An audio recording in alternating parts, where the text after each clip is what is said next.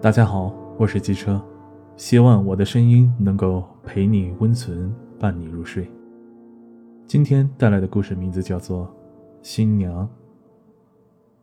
结婚典礼结束之后，新娘独自一人来到了同学桌前敬酒，开玩笑对着其中的一个人说道：“也不知道原来是谁，信誓旦旦地说，我要是敢嫁给别人呀，他就敢来大闹婚礼，把我现场抢走。”新娘说完之后，那人缓缓说道：“本来我今天是真的带了一大半兄弟来的，真的，砸场子来的。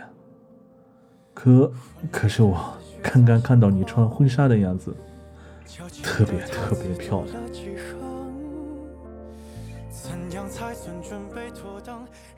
毕竟你见过他开心的样子，难过的样子。”生气的样子，熟睡的样子，他所有的样子你都见过了。最后，最后也再去见见他不属于你的样子吧。